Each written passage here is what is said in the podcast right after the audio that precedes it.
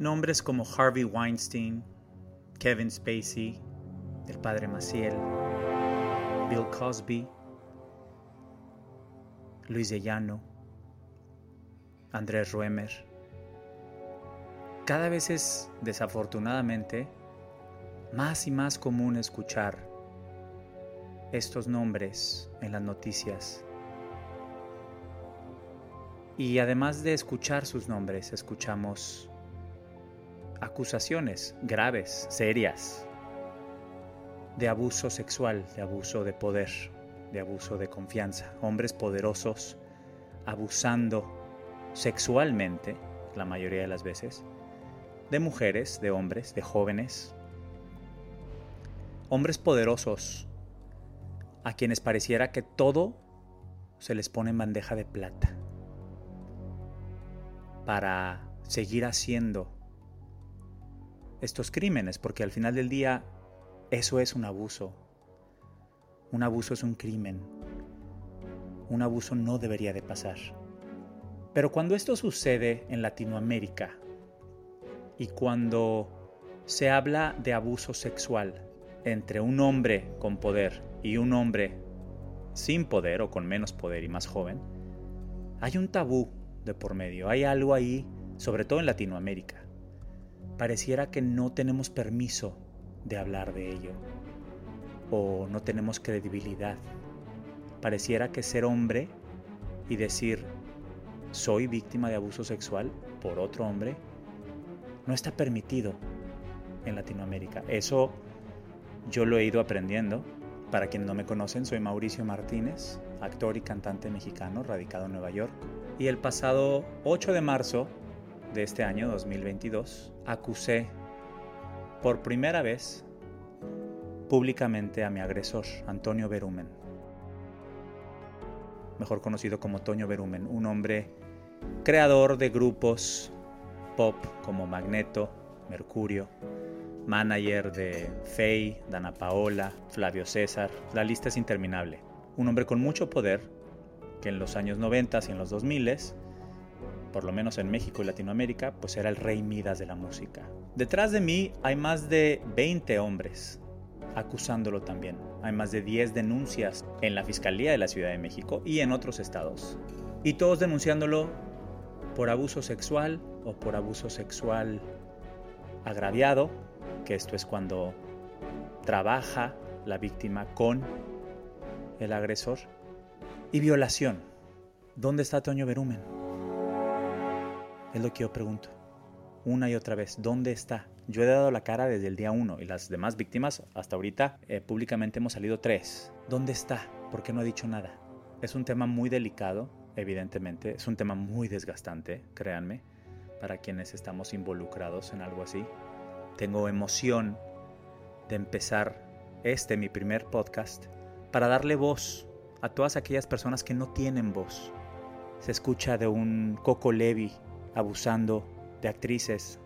Se escucha de Luis de Llano, la valiente Sasha Sokol, que fue quien me inspiró a mí a publicar este tweet el 8 de marzo, en la que ella denuncia públicamente a un hombre con quien tuvo una relación de cuatro años.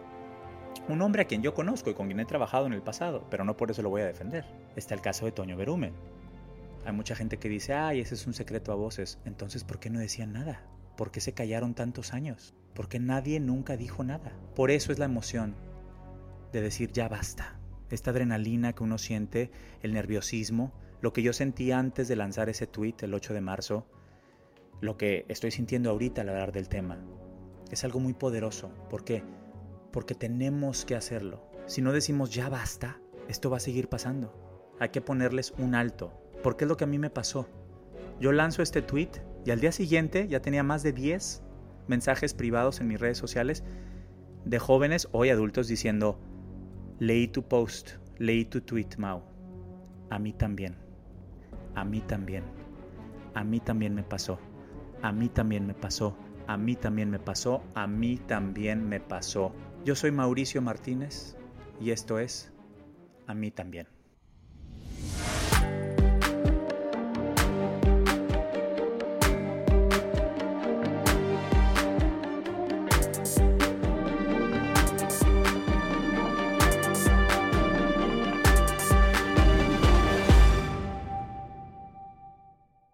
Hola a todos, yo soy Mauricio Martínez y el día de hoy estoy muy emocionado porque este es el primer capítulo, el primer episodio de este podcast, a mí también, en donde vamos a exponer muchísimos temas de abuso, abuso de poder, abuso sexual, no solo en el medio del entretenimiento, sino en todos los ámbitos. Algo de lo cual yo sé algo por los últimos meses, desde que decidí ser honesto y destapar una cloaca yo al ser víctima de abuso sexual también, hace 20 años, pues me vi en la necesidad de exponer este caso y bueno, nunca imaginé que a raíz de un tweet que publiqué a principios de marzo de este año, 24 horas después yo iba a tener mis mensajes directos saturados de otras víctimas de este mismo hombre que abusó sexualmente de mí hace 20 años. La primera pregunta, ¿qué sucedió? Bueno, yo tenía 23 años y vivía en la Ciudad de México y bueno, siempre quise ser cantante. Yo venía de estudiar actuación y teatro musical en Nueva York y me había mudado a la Ciudad de México muy recientemente porque mi padre falleció. Y bueno, la opción era estudiar en la escuela de Televisa, en el CEA, el Centro de Educación Artística de Televisa. Para quienes conocen el mundo del espectáculo mexicano, latinoamericano, sabrán que es pues una manera de entrar a Televisa para estudiar y empezar a conocer gente y empezar a audicionar y pues después ya empezar a, a construir una carrera, tanto en la música como en la actuación, como era mi caso. Un compañero mío me habla de Antonio Berumen, un famoso productor, un manager, creador de grupos como Mercurio, Magneto, manager de Fey en sus años de gloria, manager de Dana Paola también cuando iniciaba su carrera, una estrella infantil muy grande en esa época, hoy ya una estrella conocida y consolidada. M5, Cairo, Tierra Cero, varios grupos famosos y también semilleros de, de artistas, actores de telenovelas como el mismo Eduardo Verástegui, Gabriel Soto, mucha gente ha pasado por estos grupos y Antonio Berumen sin duda era pues el rey Midas del medio del espectáculo en los años 80, en los años 90 y todavía en los principios de los 2000. Cuando alguien te dice, yo conozco a este rey Midas, ¿por qué no te lo presento? Tráete tu demo, pues imagínense, yo claro que dije que sí. Solo que había algo peculiar en esta cita. Esta cita no iba a ser una cita de trabajo, iba, para, iba a ir yo nada más al lugar, a conocer a Toño y después ya concretar una cita. Y accedí. Esto fue un domingo, en el año del 2002, en el sur de México, en un bar, restaurante que se llamaba La Cava, que era muy famoso, estaba en una esquina en la, en la calle de Insurgentes, rumbo al sur, rumbo al sur de la Ciudad de México, y llego aproximadamente como las 9 de la noche, más o menos. Toño ya estaba algo tomado, pasado de copas. Lo conozco muy brevemente, ahí me lo presenta mi amigo, y concretamos la cita para el día siguiente. Entonces dije, bueno, pues mañana vamos a ver, yo me voy, me voy al CEA todo el día a estudiar y en la tarde me acuerdo que pedí un taxi y llego a la, a la oficina de Antonio Berumen. Ahora, era 2002, ¿no? no Las redes sociales no eran lo que son hoy, de hecho casi ni existían. El de Internet sí ya existía, pero no era de ninguna manera lo que era hoy, ¿no? Yo no había escuchado absolutamente nada malo de Berumen. Yo venía, recuerden, venía de Nueva York de estudiar teatro musical. Yo no estaba empapado realmente en el medio del entretenimiento mexicano, mucho menos en el musical y cómo, cómo eran las disqueras ni demás. Yo no tenía nada, nada, nada, nada. Lo único que sabía es que este Antonio Berumen era un hombre poderoso, un hombre muy exitoso que había creado y apoyado y seguía manejando a muchos artistas pesados, con credibilidad y con éxito, y que también había un vínculo ahí peculiar con la Iglesia Católica. No sabía muy bien qué, pero sí sabía que él era el encargado de conectar a las élites de, la, de México, de la alta sociedad y también los artistas, el medio del entretenimiento, con el Vaticano. En este caso, en esa época, pues todavía era el Papa Juan Pablo II. Siempre que había artistas con el Papa, artistas de México, ahí estaba Toño Berumen. O si alguien importante de la política o de, de cualquier esfera de la élite mexicana quería ir al Vaticano o tomarse foto con el Papa o algo que tuviera que ver con el Vaticano, ahí estaba también Toño Berumen. No le puse mucha atención, pero pues bueno, tenía eso en mi mente. Cuando llego por fin a esta casa, ubicada en, en Mixcoac, eh, casi esquina con periférico en el sur de la Ciudad de México. Toco el timbre y había una escalera muy, muy angosta que había que subir, casi como si estuviera una cochera abajo, como si estuviera el coche abajo. Iba subiendo, me acuerdo, esta, esta escalera oscura y de pronto ya llego al segundo piso y era una sala. Y una sala como de señora, ¿no? Como eBay Motors es tu socio seguro. Con trabajo, piezas nuevas y mucha pasión, transformaste una carrocería oxidada con 100.000 millas en un vehículo totalmente único. Juegos de frenos, faros, lo que necesites, eBay Motors lo tiene. Con Guaranteed Fee de eBay, te aseguras que la pieza le quede a tu carro a la primera o se te devuelve tu dinero. Y a estos precios, quemas llantas y no dinero. Mantén vivo ese espíritu de Ride or Die, baby, en eBay Motors. ebaymotors.com. Solo para artículos elegibles se aplican restricciones. Puedes hacer dinero de manera difícil, como degustador de salsas picantes, o cortacocos, o ahorrar dinero de manera fácil con Xfinity Mobile. Entérate cómo clientes actuales pueden obtener una línea de un límite intro gratis por un año al comprar una línea de un límite. Ve a es.xfinitymobile.com. Oferta de línea o límite gratis termina el 21 de marzo. Aplican restricciones. Xfinity Mobile requiere Xfinity Internet. Velocidades reducidas tras 20 GB de uso por línea. El límite de datos puede variar.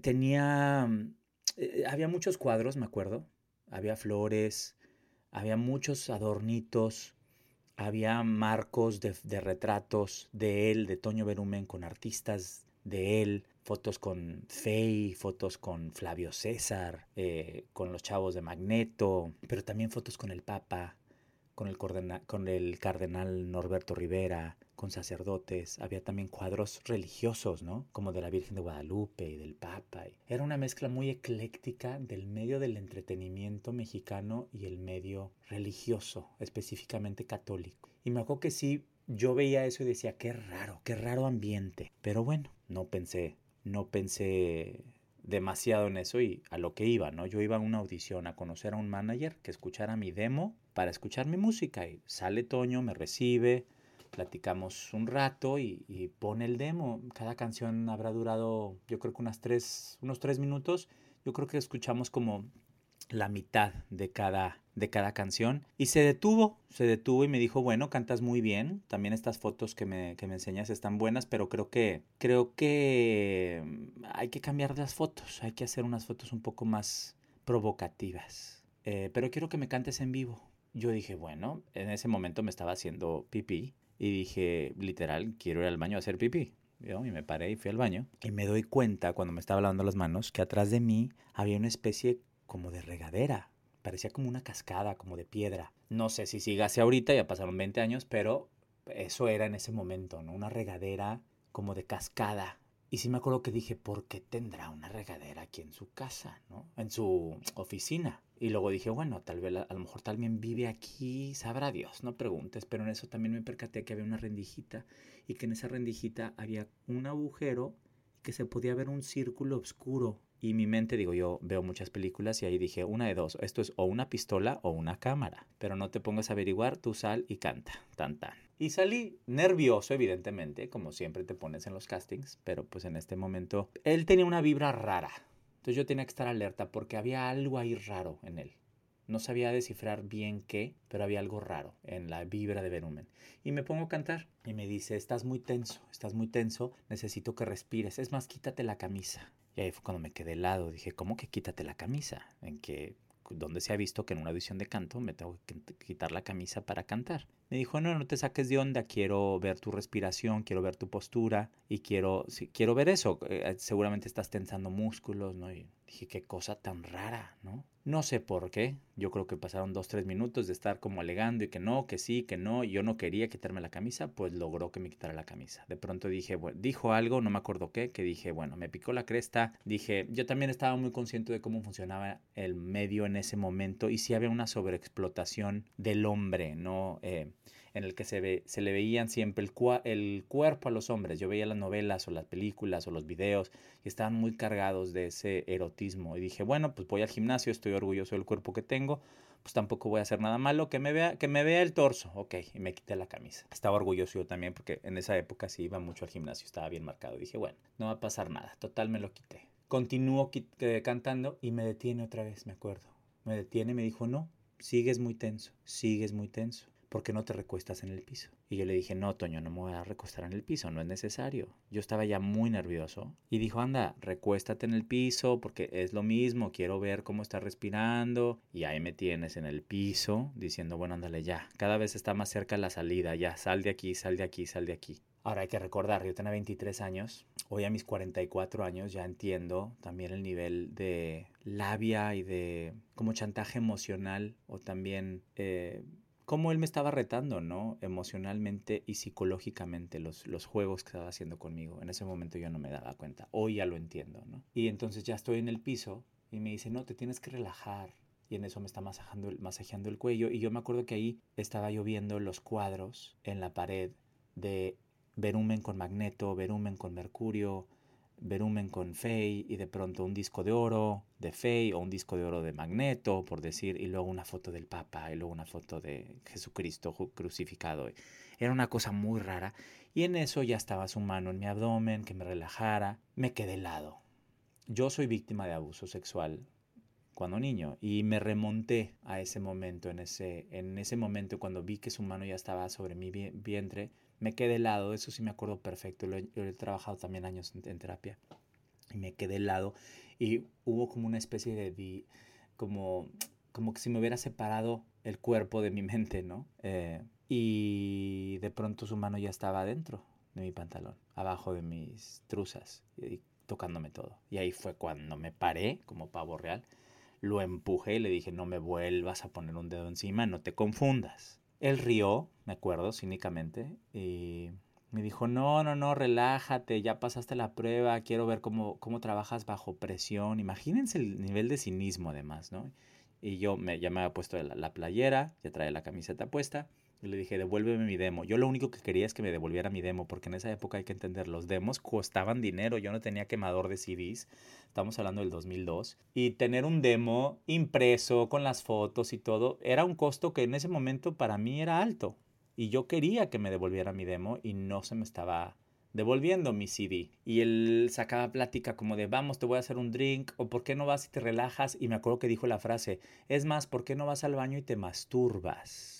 Y en eso se acercó, me acuerdo, y volvió a poner su mano ahora sobre encima de mis jeans en la zona eh, donde tenemos se nos hace el, bulto no porque tenemos ahí nuestras partes íntimas y ahí sí sentí la mano y lo empujé. Casi se cae me acuerdo. Le dije no me vuelvas a poner un puto dedo encima hijo de tu chingada madre y me salí corriendo. Y fue como en película de suspenso no yo sentía como cuando sale el protagonista corriendo por el bosque y sientes que el asesino viene detrás de ti con el cuchillo, así me sentía. Obviamente no sucedió, no, no, no venía nada detrás de mí, pero sí me acuerdo eh, mi respiración, ¿no? Lo, asustado que estaba yo, me caí por las escaleras, me subí todavía por la montañita ahí de Miscoac a subirme a un ecotaxi, que luego ya estando en el taxi me acordé que mis amigos me decían, yo iba recién llegado a la Ciudad de México y me decía, no te subas a ecotaxis, te van a asaltar, son peligrosos, ¿no? Y yo tenía un celular que usaba nada más para, para emergencias, eh, recordemos que era 2022, no era lo mismo, no era la tecnología la, la, que es hoy, que hoy todos tenemos celular. Y lo prendí, me acuerdo, y le llamé a mi mamá. Fue la primera llamada que hice a mi madre y me solté llore llore llore como niño chiquito, me acuerdo, llore llore llore. Y me decía que mi mamá me decía, ¿qué te pasó? Y yo, pues es que este este hombre pasó esto y pasé esto, eh, y me tocó, me agarró la mano y yo, ven, yo no dimensionaba lo que me acababa de pasar. También me culpé a mí mismo. Y es ahí cuando entramos a este tema de, de, a ver, ¿por qué sucedió? ¿Por qué sucedió? Y es que cuando somos víctimas de abuso sexual, no dimensionamos lo que nos acaba de pasar. A veces no estamos preparados, la mayoría de las veces no estamos preparados para hablar en el momento, ni siquiera al día siguiente. Y ya hay víctimas que se tardan meses o años en hablar y hay algunas que nunca lo hablan. Hay víctimas de abuso sexual que permanecen calladas el resto de sus vidas. Imagínense lo que es eso. Gracias a Dios yo hablé y le hablé a mi mamá y al día siguiente le conté a mi mejor amiga en la escuela de actuación y me desahogué. Me desahogué y pude sacarlo, no sanarlo, ni olvidarlo, pero sí sacarlo, por lo menos. pero había mucha vergüenza. Me acuerdo que terminé llegando a mi casa esa tarde de lunes, noche ya de lunes, y me metí, me metí a la regadera y me di un baño y me quedé como media hora en el, en el baño. Me acuerdo perfectamente que estaba en posición fetal y nada más sentía el agua caer. Y yo no dimensionaba lo que me acababa de pasar, pero me sentía muy violado, me sentía... Algo estaba mal. Eh, hoy ya sé lo que me había pasado. En ese momento yo no, no sabía. Vamos, para que me entiendan. Yo hasta hace tres meses y medio no sabía que había sido abusado sexualmente. Yo pensé que había sido acosado sexualmente. Y la gran diferencia es que yo había sido abusado, no acosado, que hay una diferencia. He ido descubriendo y las que he ido aprendiendo en estos últimos meses de mi vida, desde que decidí compartir lo que me había pasado. Gracias a, otros, otro ser muy valiente, Sasha Sokol, que el 8 de marzo denuncia a su agresor en un tweet bastante extenso que me manda una amiga. Quienes me conocen saben que yo tuiteo, me gusta tuitear y opino de, de varios temas en particular. Y cuando yo leo el tweet, me acuerdo perfectamente que estando en mi casa me tuve que sentar, me tuve que sentar en la sala de mi casa y me acuerdo que traía la pantalla, estaba tratando de ver la pantalla del celular, pero mi mano no me dejaba verla bien porque estaba temblando mientras conforme, conforme yo iba leyendo el tweet de Sasha, me iban cayendo más veintes. Me iba acordando de más cosas y me remonté a esa tarde del lunes del 2002 en la Ciudad de México en la que yo fui abusado por Antonio Berumen. Y al final cuando leo que Sasha explica, eh, incita a los lectores de su hilo hacer algo parecido, a, no quedarse calladas. Eh, y ella eh, trataba no me acuerdo bien del tweet, pero decía algo como de si algo positivo eh, habrá o habría de, de, denunciar esto y de abrir mi corazón y de ser, mostrarme vulnerable y de compartir algo tan doloroso y tan vergonzoso y tan fuerte y tan personal y tan privado, es que ojalá esto incite o inspire a otras personas a hacer lo mismo. Y ahí fue, de cuenta que me estaba hablando a mí. Ahí sí literal escuché una voz adentro que me dijo, no te quedes callado, no te quedes callado. Yo leía a Sasha y decía, a mí también, a mí también me pasó esto, a mí también, a mí también. Y fue ese a mí también el que me motivó y me dio valor para escribir un tweet apoyándola y diciendo, no estás sola, te creo y a mí también me pasó. Y ese a mí también, pues se fue transformando en dos, tres, cuatro, cinco, porque lo que yo nunca imaginé fue que días después de haber lanzado y publicado ese tweet, yo iba a tener no a 10, a 15, a 20 hombres, aproximadamente de mi edad, todos, entre 30 y 40, algunos de 50, diciéndome, a mí también me pasó lo mismo. Leí tu tweet y hace cuenta que me estás, estás describiendo lo que me pasó.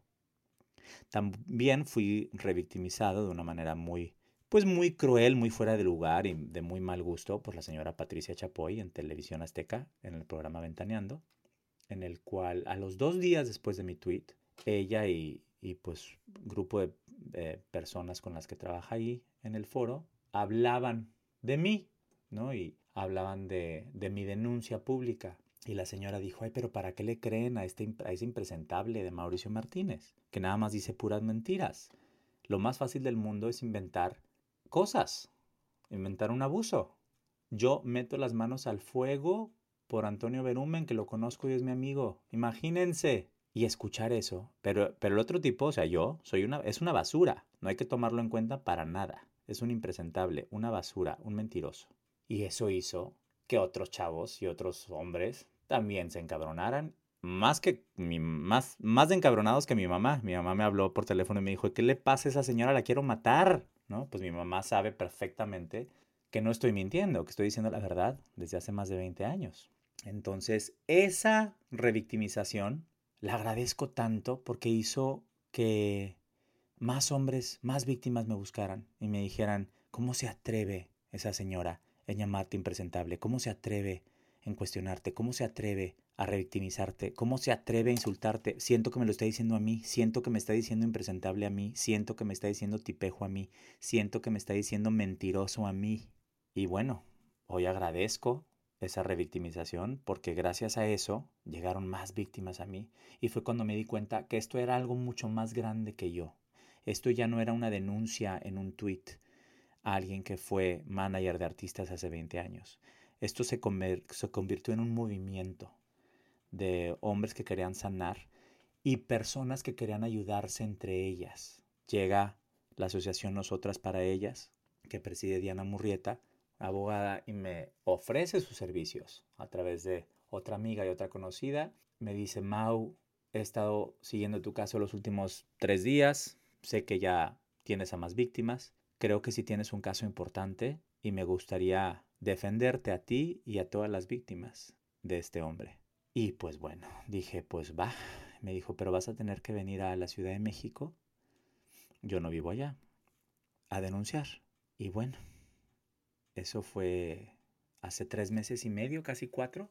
Y bueno, lo que yo he aprendido en estos meses ha sido invaluable, lo que he crecido, las historias también que he escuchado, eh, el acompañar a víctimas, el escucharlas, el creerles, el compartir también tus vivencias.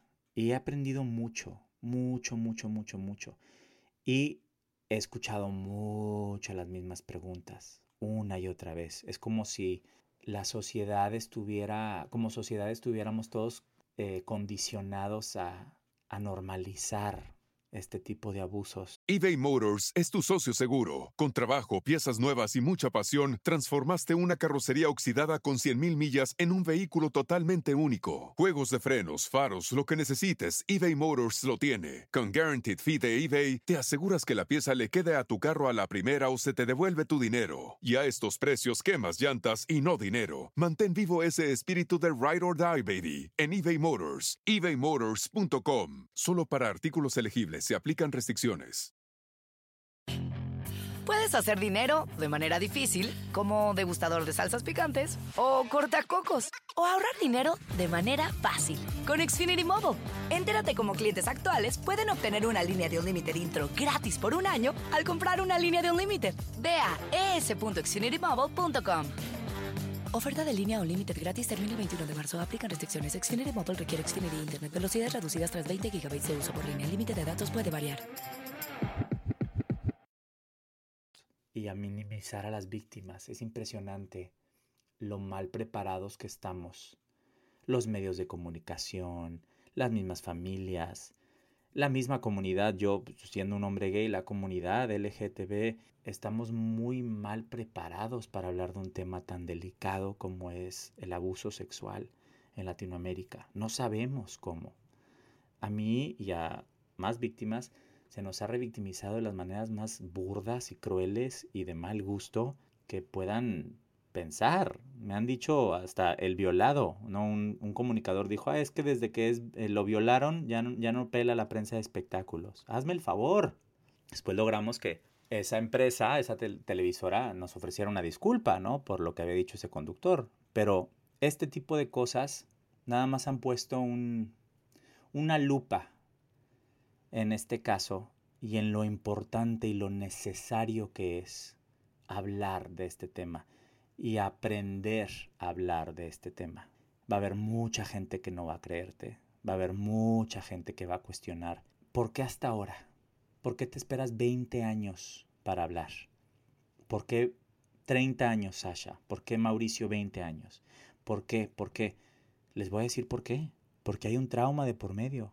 Y la víctima habla cuando está lista, no cuando los demás quieren. Por eso también las leyes deben de cambiar. En países como México, en, el, en los que pues un delito sexual prescribe. Si ya pasaron 5 o 10 años, ya, ya no es delito. ¿Cómo? Este tipo de cosas tienen que cambiar. ¿Cómo se logran cambiar? Hablando de ello, hablando de ello, denunciando, exponiéndolos. Yo seguí los pasos como Dios me dio a entender. ¿eh? A mí nadie me dio un, una guía ni un manual de qué se hace primero y qué se hace después. A mí otra figura pública me inspira, yo tuiteo, se convierte en un, un tuit viral, llega una abogada, me dice, ¿quieres que te defienda? Me llegan más víctimas y dos semanas después yo ya estaba en la Ciudad de México con abogada y con más de 20 víctimas dispuestas a hablar y a denunciar. Esto se convirtió en un movimiento. Yo le dije a la abogada, Bueno, es que mi acoso fue, y me dijo, en el tuyo no fue acoso. Cuando alguien te pone un dedo encima sin tu consentimiento y te toca libidinosamente, eso ya es abuso. ¡Wow! Yo no sabía eso.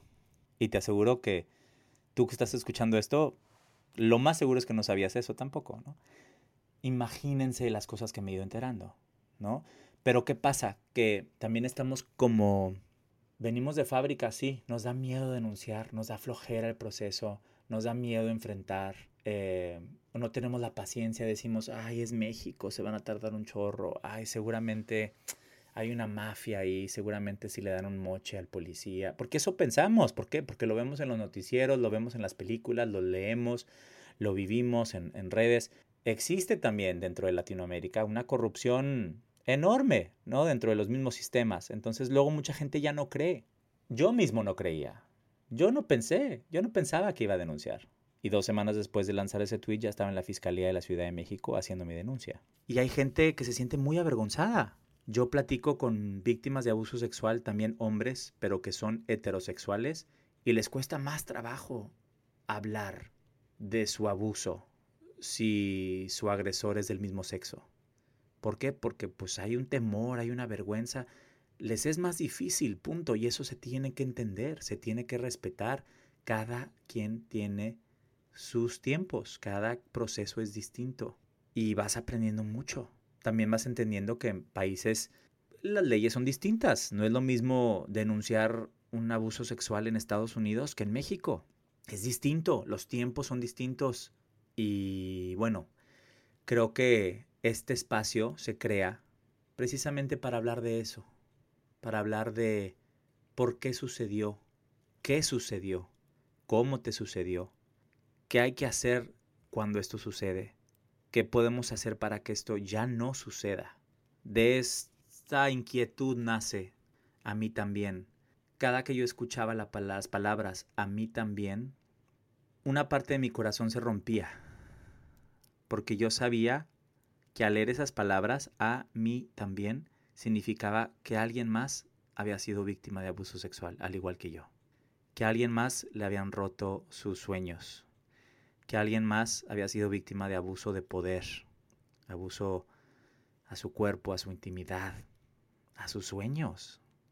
Hay víctimas de este señor Berumen que no quieren volver a saber nada de la música, que me dijeron, Mau, yo después de lo que me pasó, no volví a tocar la guitarra, jamás volví a, a cantar, nunca volví a escuchar música. Y eso no se vale. Y tenemos que aprender a decir, ya basta, ya basta.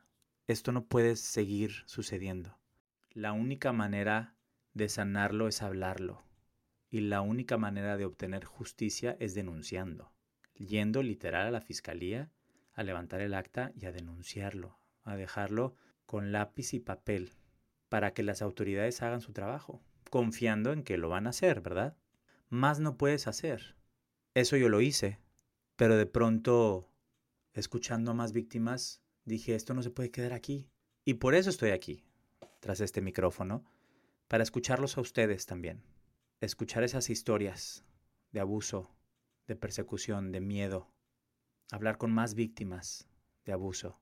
Platicar con un abogado, una abogada que esté defendiendo casos así. Creo que tenemos tanto que aprender y por esto abro este espacio a partir de hoy y si yo puedo hacer algo, lo mínimo que esté en mí, para ayudar a que eso suceda, créanme que lo voy a hacer. Quiero agradecer a todos y todas y todes quienes están escuchando este primer episodio de A mí también. Y los quiero invitar a que no se pierdan el próximo episodio.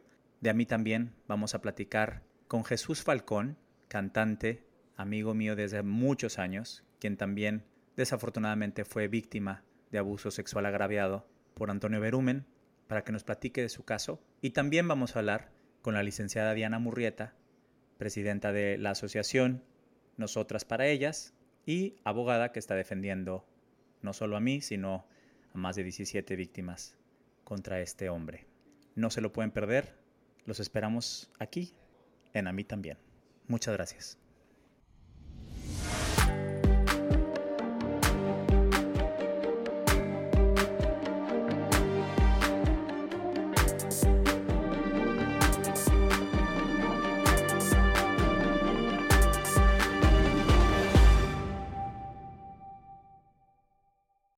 Hop, hop, hooray! Nordstrom Rack's got sweet deals on everything Easter, which is Sunday, March 31st. Get to Nordstrom Rack now and save on Kate Spade New York, Too Faced, Steve Madden, Calvin Klein, and more from just $30. Score great brands and great prices on Easter looks for everyone, plus spring decor, gifts, and all kinds of deliciousness. Rack up the deals today at your Nordstrom Rack store. What will you find? Puedes hacer dinero de manera difícil, como degustador de salsas picantes, o cortacocos, o ahorrar dinero de manera fácil con Xfinity Mobile. Entérate cómo clientes actuales pueden obtener una línea de Unlimited intro gratis por un año al comprar una línea de Unlimited. Ve a es.xfinitymobile.com. Oferta de línea Unlimited gratis termina el 21 de marzo. Aplican restricciones. Xfinity Mobile requiere Xfinity Internet. Velocidades reducidas tras 20 GB de uso por línea. El límite de datos puede variar.